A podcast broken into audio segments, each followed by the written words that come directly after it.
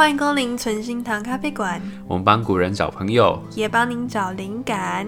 Hello，我是阿波，我是 C。现在正在收听的朋友们啦、啊，应该已经是二零二一年的农历新年了。我们存心堂在这里一起祝大家新年快乐。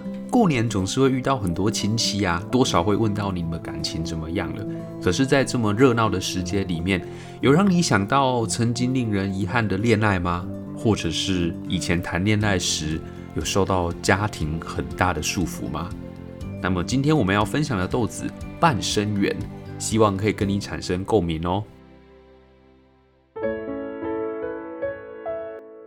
好，说到这本书呢，就一定要说到它的作者超酷的艾琳姐。艾琳姐是我的偶像，就是张爱玲。那如果呢，你也是艾琳的粉丝啊，欢迎留言给我们，让我们知道你喜欢她哪部作品。你跟他很熟吗？没有，心里面自己跟他很熟啊。反正他都已经过世了嘛。有听众朋友不知道张爱玲的吗？不知道的话，可以去 Google 一下哦。那课本就有啦。对啦，有一张他那个脸抬四十五度高。然后穿着旗袍的古老照片。那张爱玲的这本《半生缘》呢，是在一九五零年的时候，在上海一家叫做《易报》的报纸上面连载的一篇长篇小说。那很厉害哦，一连载马上就爆红了。可是呢，这篇连载小说一开始的名字不是叫《半生缘》，而是叫做《十八春》。一直到了一九九六年，也就是四十六年后。张爱玲在美国的时候，才把原本那个爆红的连载作品《十八春》改成了《半生缘》。那为什么四十六年之后才要改版呢？详细的内容其实 Google 上面都有。那我们只说一个最关键的部分呢，就是他把所有跟中共有关的地方全部都删掉了。那比方说呢，原本男配角呢在感情失利之后啊，跑到延安，那延安这关键字就怎样？跑去加入毛泽东的阵营了。可是呢，在《半生缘》这个版本里面，变成说男配角跑去美国读书。至于为什么会这样呢？你觉得为什么？他不想被转移焦点啊，大家都很会画重点啊。啊，我知道了，因为他不想被当做中共同路人。好啦，所以这本书的重点到底是什么呢？最精彩的部分是在于人物心境上面的刻画。只要透过文字啊，就可以跨越时空去体会人物心中的那种无奈的感觉。很多人都会读到流下两行眼泪，比方说像我。那是让你想到什么？哎、欸，这个就不好说了。不要套话。这个故事到底有多精彩，可以让我们阿婆流下眼泪呢？我们来期待一下吧。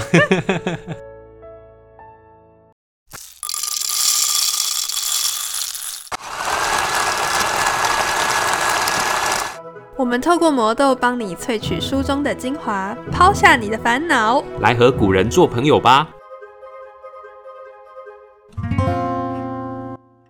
在故事开始前啊，我要先帮大家打个预防针，因为这是一场虐恋的故事，所以呢，卫生纸先准备好。这个故事到底要怎么开始说呢？啊，不然这样子好了，我们从女主角的角度出发。因为张爱玲的作品，它都有个特色，就是她会很细腻的去刻画出民国时代女生的那种细腻的心情啊，还有那种情绪。上海女，对，上海的女性。哎、嗯欸，那今天的女主角是谁呢？就是顾曼珍同学嘛。我们这个顾曼珍妹妹啊，她是一个家境非常的困苦，三级贫户。对，她爸爸很早就病死了。所以他妈一个人带一群人嘛，对，然后上面还有一个奶奶。他们家有一个很神奇的女子，就是她的姐姐嘛。对，顾曼璐同学，有点像是一个汽车的品牌。你说变鲁吗？变鲁是宾士哦。好，我们等下都叫她曼璐。好，曼璐。对。那这个曼璐呢，在她十六岁的时候就跟她初恋男朋友分手，为了整个家庭的经济嘛，就投身进入了八大行业。那她后来有结婚吗？有，后来她要到什么时候才能结婚呢？就是等到妹妹顾曼珍有工作能力之后，开始去公司上班了，她才敢去结婚。嗯、那她跟谁结婚呢？就是跟她其中一个恩客，江湖人称投机商人，A K A 暴发户祝鸿才先生。是不是有点胖？不会哦，他在剧。中是一个光头，然后看起来健健瘦瘦的那种样子，看起来比较奸诈，像狐狸那种类型的暴发户。那其实也蛮幸运的啊。哦，就是跟一个有钱人结婚，所以那个乡里之间就说：“哦，好棒哦，这个姐姐终于嫁给有钱人了，顾家出头天了，发大财。”哦，就是类似像这样子嘛。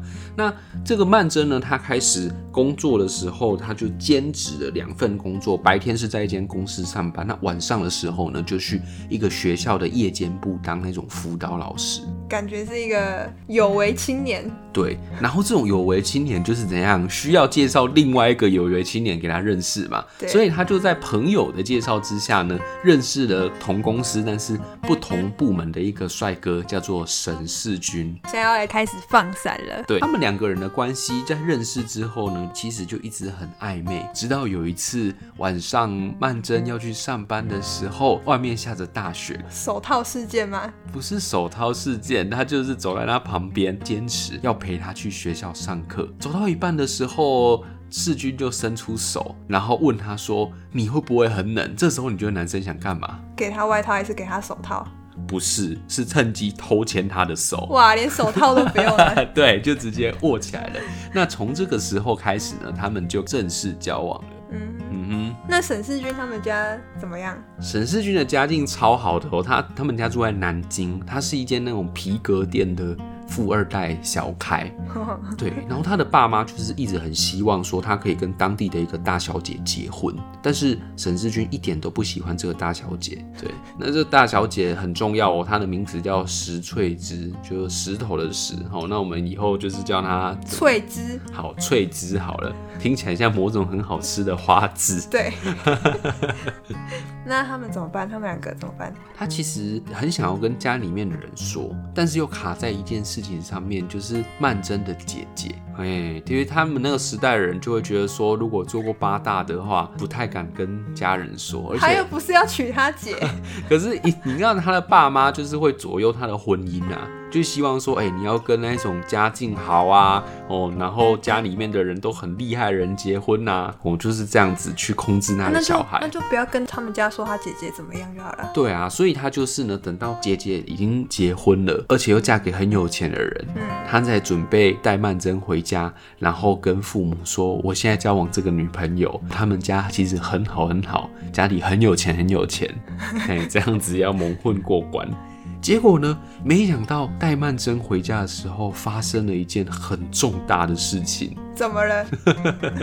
就是呢，这个沈世钧的爸爸，他其实也不是什么好咖。就他在年轻的时候，曾经呢去那个上海哦，哇哇，对，去上海跟他的朋友去酒店 多人运动。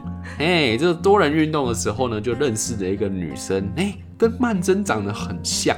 所以他爸爸就一直很好奇、很怀疑，跑去问他的小孩说：“哎、你这个女朋友有没有什么姐姐啊，还是什么妹妹啊？哦，怎么感觉跟我以前认识的一个八大的女生长得那么像呢？”哦，然后这时候沈世钧就觉得完蛋了，事情好像不太对头。为什么自己的爸爸 上过女朋友的姐姐？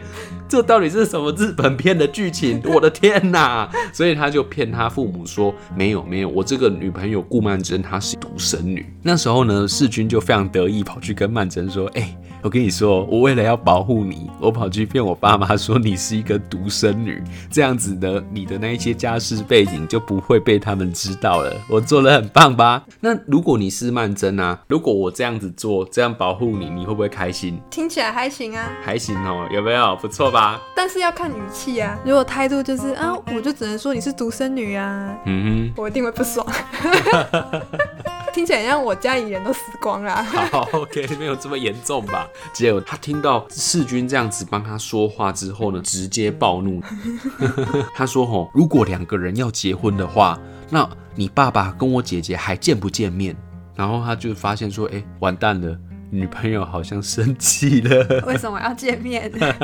就是他们那种整个大家族都是会一起互动的啊，至少结婚的时候亲戚要互相看到嘛，对不对啊？见面的时候发现说，哎呦，你姐姐是以前，对不对？那那这样子同父异母，干且不行啊。哦，反正那时候的人就是比较单纯嘛。曼桢她就觉得很生气，姐姐是为了整个家才去做这件事情的，然后你这样子跟你爸妈表达，好像我们家很害羞、很羞耻一样。曼桢就呛了世钧一句话，她说呢，到底是嫖客比较不道德，还是妓女比较不道德？开枪哦！开枪开喷。那那个时候的男生嘛，还是有点大男人主义，他整个傻眼，你知道吗？他就跟他女朋友说：“我爸虽然是一个守旧的人，但是你怎么可以这样子说他？” 于是两个人就火爆热血开嘴了。两个人啊，本来是很恩爱的一对情侣，突然之间那个关系就此降到了冰点，就分手了。哦，这么直接哦？对，因为曼桢就夺门出去，然后说：“那我们也不要在一起，我们从此就到此为止就好。”我觉得两方彼此都伤害到他。对，就是内心最柔软的那一块已经被人家伤害到了。那听起来他很像很爱他姐姐，为了他姐姐的事情还跟人家分手。哎，对，但是其实。你知道女生就可能两个姐妹之间还是会有点小心结，然后又加上姐姐她可能在那些场所工作，有一些职业伤害，所以姐姐不孕。哦，那这个姐夫也是一个坏咖，他就听到老婆不孕，他超开心的，他就有理由跟借口跑去外面乱搞。对，那时候姐姐很难过啊，婚姻生活不美满，但是她又为了这种庞大的资产。又很想留住老公，孝雄他们家的钱就对了。对，她竟然呢去陷害自己的妹妹曼桢，让老公去强奸自己的妹妹。曼桢有这么笨吗？这个陷害的过程非常高招，非常贱哦。姐姐呢，她就是本来就有一些生病嘛，她就跟曼桢讲说：“我生病了，你来照顾我。”然后曼桢去的时候发现非常严重，因为姐姐演的非常的像，对。然后就说：“你可以去住我旁边的那间房间。那如果明天我还没有好的话，可不可以麻烦你继续照顾我？”结果她就在那边睡觉的时候，她突然间发现说房间的门锁在三更半夜的时候被打开了，然后。然后姐夫喝的醉醺醺的样子冲了进来，然后于是呢，因为男生力气比较大嘛，就发生了很多不好的事情，真的蛮贱的。然后被侮辱之后的曼珍呢，她当然不爽啊，就跟姐姐大吵一架，吵着吵着，突然间甩了姐姐一巴掌。结果这时候呢，姐姐她就捂住她的脸，然后很委屈、很无辜的跟顾曼珍讲说：“哎呦。”我们家出了一个烈女啊啊！我们都是同一个妈生的啊，凭什么你有资格当烈女，我就这么贱？哦，那这句话其实讲出来是他多年来的那种为家庭牺牲的委屈嘛。那顾曼桢好像因为小时候的环境。他也讲不出什么话来，这是一种非常复杂的情绪，所以他就坐在地上，然后呢，就想到姐姐的牺牲，还有对自己的栽培，他就进入了一种很大的精神创伤，整个人进入了一种崩溃的边缘。最后呢，他还被姐姐囚禁在大别墅里面。更惨的是，没有多久，顾曼珍发现自己已经怀孕了。我靠，超惨的！那这时候你会觉得那个男主角没什么作用啊，怎么都不在啊？那他在分手之后呢？其实他也循线找了一些线索，但是后来找到了姐姐家之后，姐姐又骗说：“哎呦，你过了好几年才来啊！哎呀，我们家妹妹已经跟一个帅哥医生结婚了啦！哎呀，你没有希望了啦！”然后于是呢，就把妹妹的一些私人的物品，有一些定情的礼物，就直接送还给沈世军。对。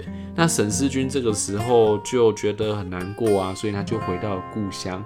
然后失恋的时候，在旁边陪他的是石翠芝，所以他们两个人呢就这样子结婚了。对，跟自己不喜欢的人结婚。啊，石翠芝有喜欢的人？哎、欸，石翠芝她本来有一个暧昧的对象是沈世军最好的朋友。我靠，这关系很乱。但是沈世军最好的朋友的家境不太好，很贫穷，所以那个石翠芝的妈妈看不起那个男生。然后大小姐嘛，从小到大很多事情都不是在家里面决定好的，所以她也不会去想到说，要不然我们两个就私奔。所以她失恋，然后沈世钧也失恋，然后两个人在一起之后呢，就好像有那么一点点好感。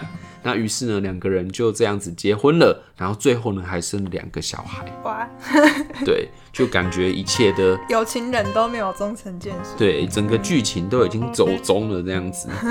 后来姐姐死掉了，就是她身体真的很不好，本来装病嘛，后来就变真的生病，所以后来那个曼如已经挂了。那最后呢，顾曼桢她为了自己的那个亲生小孩，选择呢在上海跟姐夫祝鸿彩结婚，就是那个强奸她的人。但是这场婚姻非常的不幸福，充满着冷暴力。维系这一切的关键呢，就只有顾曼珍亲生的那个小孩。他们两个夫妻是完全没有感情的，然后在同一个屋檐下呢，无声的折磨彼此。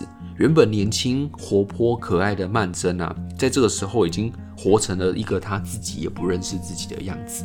嘿，他本来超惨，对，超惨。因为那个时候曼璐就想说，呃，反正你当你当小嘛，你当小妾，然后我当大老婆，然后我又是你的姐姐，这样子我一定会照顾你，我不会虐待你。对，可是曼桢想说不行啊，我是受过新时代教育的女性哎，干嘛这样作践自己？我要跟自己爱人结婚啊。嗯。可是后来经过这一些转折之后，他也没有办法联络到世钧的下落，世钧也找不到他。世钧去哪里了？就他回老家结婚啦，一个住在南京，一个住在上海。那这样曼桢就去他们老家找他就好啦，带小孩去南京找他，不是有去过他们家？对啦，可是他那个时候没有赖还是什么手机啊，他写信一直都联络不到沈世钧啊。他可能后来想说，反正我都已经跟他呛要分手了嘛。过了这么多年，他可能已经结婚了，后来自己也很绝望了，就抚养自己的小孩，这样子长大。那他们这一生都见不到面了？嗯，后来是有见到面，再一次见面的时候呢，已经是十四年以后的事情了。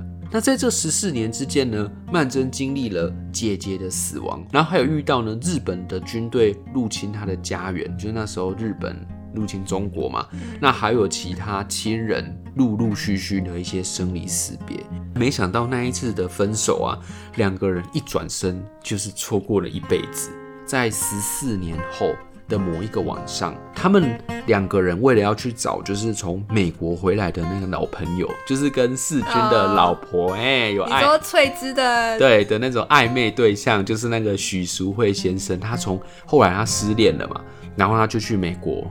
生活去美国读书了，最好的朋友跟自己最最喜欢的女生，对，所以很难过，超难过。他就去美国，然后去美国十四年之后回来之后，才发现说，哦，他在美国也有结过一次婚，那个女人很像石翠芝，好衰哦。后来发现没有办法相处，又离婚了，然后回来中国之后呢，就想说跟大家见面，然后呢，当时他们就是要去。找那个老朋友，因为有一个共同的目的。结果在这个时候，无意间他们又相遇了，在朋友家的附近。那相遇之后怎么办呢？曼桢这十四年来啊，脑海之中闪过无数次的重逢，但是真正见面的时候，还是令人手足无措的。哎，那后来呢？他们就约在。一开始刚认识的时候的那一间小餐酒馆里面的包厢，一进到包厢的时候呢，他们两个人什么话也都说不出来。那如果这时候你是曼楨，你会想干嘛？我会想干嘛？对，看他要干嘛。他们两个呢，就看着彼此的眼底，然后呢，眼泪不断的从脸颊滑落，最后他们两个人紧紧抱在一起，所有的委屈还有痛苦。都结合到了这次的拥抱当中。这时候呢，曼桢来了一句最经典的哦，最厉害的偶像剧台词。你知道他说了什么吗？他说：“你要不要猜猜看？”我们回不去了。没错，就是这一句。他说：“哦，世君，你幸福吗？这十四年来，其实啊。”我们已经回不去了。我靠，这个偶像剧是抄来的。对，没有，不是抄，是致敬，好不好？致敬。对。然后呢，他就把这些年来他所发生的所有故事，用一种很冷淡的口气，像是在叙述别人的事那样子，跟世君说。世君呢，他也流着眼泪，紧握着曼桢的手，看着他说：“我想想，我再想想。”那故事其实就结束在这个地方，两个人他们就看着包厢的出口，他们知道说走出包厢之后啊，就必须要回到他们各自的人生嘛，所以这十四年奶奶总在想法里面的暧昧关系，在这个走出包厢的瞬间就会怎么样？瞬间宣布就死亡了。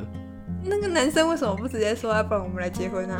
可是他都已经生两个小孩啦，他就离婚啦。离婚再婚吗？对啊。啊，没有那个时候人，他们就不会这样子想啊，所以他们就觉得说，天哪，我们要出去面对自己的人生了。那我们的所有故事跟误会都在这间包厢里面解决了。那一走出这扇门，我们的关系就到此为止了，就完全终结。所以我觉得，就是张爱玲，她就停在这个最美好的点，就是在基于生跟死中间那个暧昧的状态，在那个房间里面互看对方。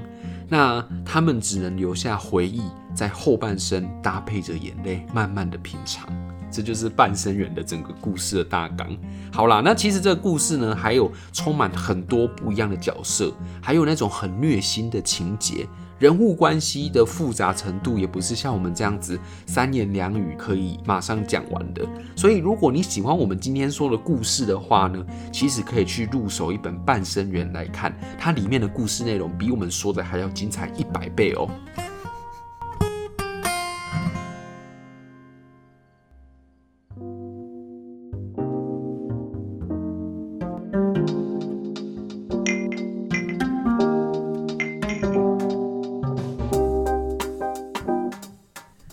以上就是今天的故事，大家还喜欢吗？遇到这种虐心的恋情，还有父母在恋爱中的干涉，到底应该怎么办呢？